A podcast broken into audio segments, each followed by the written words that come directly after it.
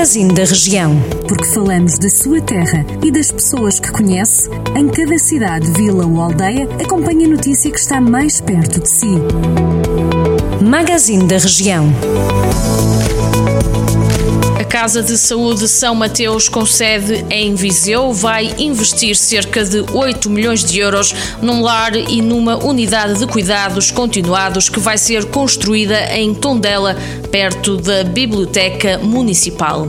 A empresa e a Câmara de Tondela assinaram o contrato promessa de compra e venda do terreno onde vai ser construído o novo complexo privado de saúde a partir do mês de julho. As obras devem estar concluídas no final do próximo ano. O principal edifício vai ser constituído por três pisos, onde vai estar uma estrutura residencial com 60 camas e uma unidade de cuidados continuados com a mesma capacidade, num total total de 120 camas. O bar Rock in River, no bairro Valado, em Vila Nova de Paiva, incendiou.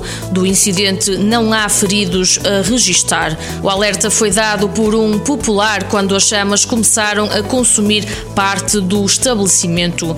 A causa do incêndio ainda está a ser apurada pelas autoridades, uma vez que o bar estava fechado e não havia ninguém no interior. No local estiveram cerca de 30 operacionais entre os bombeiros voluntários de Vila Nova de Paiva, de Sátão e de Moimenta da Beira, além do apoio de nove viaturas.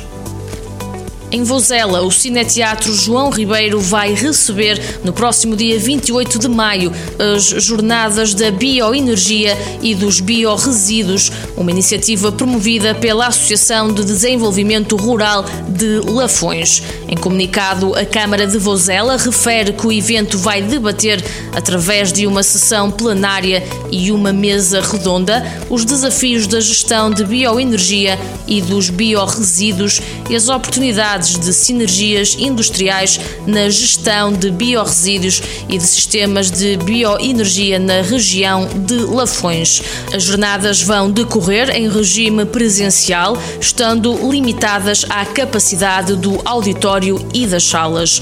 No final, vão atribuir um prémio que presta homenagem a Maria do Carmo Bica, engenheira, ativista e dirigente associativa que morreu no ano passado.